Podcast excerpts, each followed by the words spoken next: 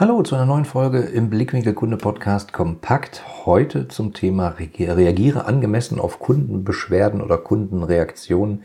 Ähm, heute am Beispiel eines Bankhauses. Lass dich überraschen. Willst du als Vorstand, Geschäftsführer oder Unternehmer deine Kunden zu langfristigen und profitablen Stammkunden machen? Dann bist du hier im Blickwinkel Kunde Podcast genau richtig. Mein Name ist Oliver Rateitschak und ich bin Ratgeber für profitable Kundenbeziehungen.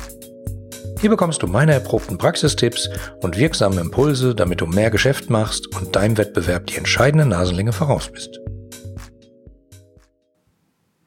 Ja, hallo, ich war mal wieder im Web unterwegs äh, und habe mir eine Sternebewertung angeschaut, um mal zu gucken, äh, wo drückt manchmal der Schuh aus Kundensicht. Ja, das hier ist äh, tatsächlich eine Ein-Sterne-Bewertung für ein Bankhaus und ähm, das war eine super lange Bewertung. Ich habe hier nur die Quintessenz reingepackt. Ähm, es ging eigentlich darum, dass äh, jemand ich glaube, der wollte einen Vertrag ändern bei einer Bank, irgendwie einen Sparvertrag. Ähm, de facto hat er danach zwei neue Sparverträge gehabt, wo er dann auch noch Abschlussprovisionen zahlen musste. Ähm, die Bank hat auf nichts reagiert. Äh, es waren die, Fall, die Ansprechpartner waren immer krank. Er musste mehrfach hin. Er wusste sich nachher nicht mehr zu helfen. Hat seinen Steuerberater hinzugezogen und war beim Anwalt. Der Anwalt hat ein Beschwerdeschreiben geschickt. Und dann, äh, das hier ist der Ausschnitt, den ich da stehen habe. Nach 20 Tagen Bearbeitungszeit kam dann so ein Brief zurück mit der Quintessenz. Ähm, es ist kein Beratungsfehler äh, erkennbar. Wir haben den Vorgang, äh, wir haben den Vertrag aus Kulanz kostenfrei storniert. Punkt.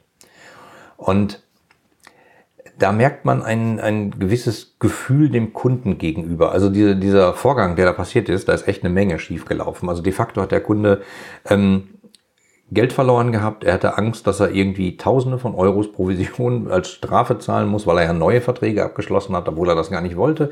Und hatte einfach tagelang äh, Schiss und hat gedacht, oh Gott, jetzt äh, habe ich falsch gemacht, mein Geld ist weg, äh, das wollte ich nicht.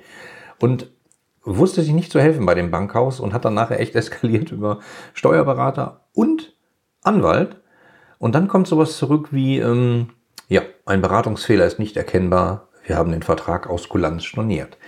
Ja, ich weiß, gerade in Bankgeschäften muss man manchmal sehr akkurat sein, sehr akkurat formulieren.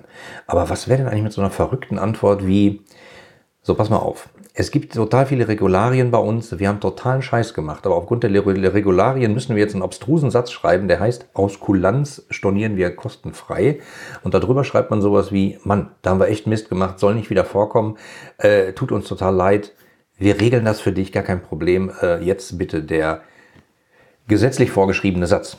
Der ist nämlich eigentlich dazu da, um sich wiederum als Unternehmen abzusichern, damit nicht andere Kunden plötzlich zurücktreten können, obwohl sie eigentlich gar nicht konnten. Und dann hat man einen Präzedenzfall geschaffen.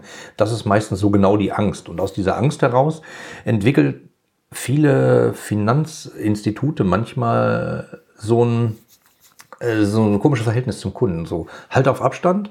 Äh, hier Paragraph 7b steht das, äh, auf gar keinen Fall. Wir haben Recht. Also wir haben nichts falsch gemacht. Zur Not aus Kulanz, weil wir so freundlich sind, äh, stornieren wir kostenfrei für dich.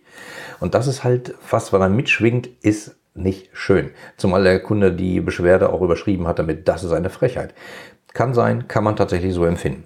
Und deswegen kann ich nur raten, reagiere angemessen. Also wenn ein Kunde zwei Seiten DIN A4 äh, gefühlt da, ähm, eine Beschwerde schreiben ähm, hat, also der hat das auch noch veröffentlicht, ähm, zwei Seiten sich Mühe macht, die ganzen einzelnen Stationen aufführt, sodass man wirklich als Unternehmen nachvollziehen kann, wo drückt der Schuh, was ist da passiert, kann das stimmen. Und selbst wenn es nicht stimmt, hat der Kunde das vielleicht so empfunden. Ja, kann alles sein.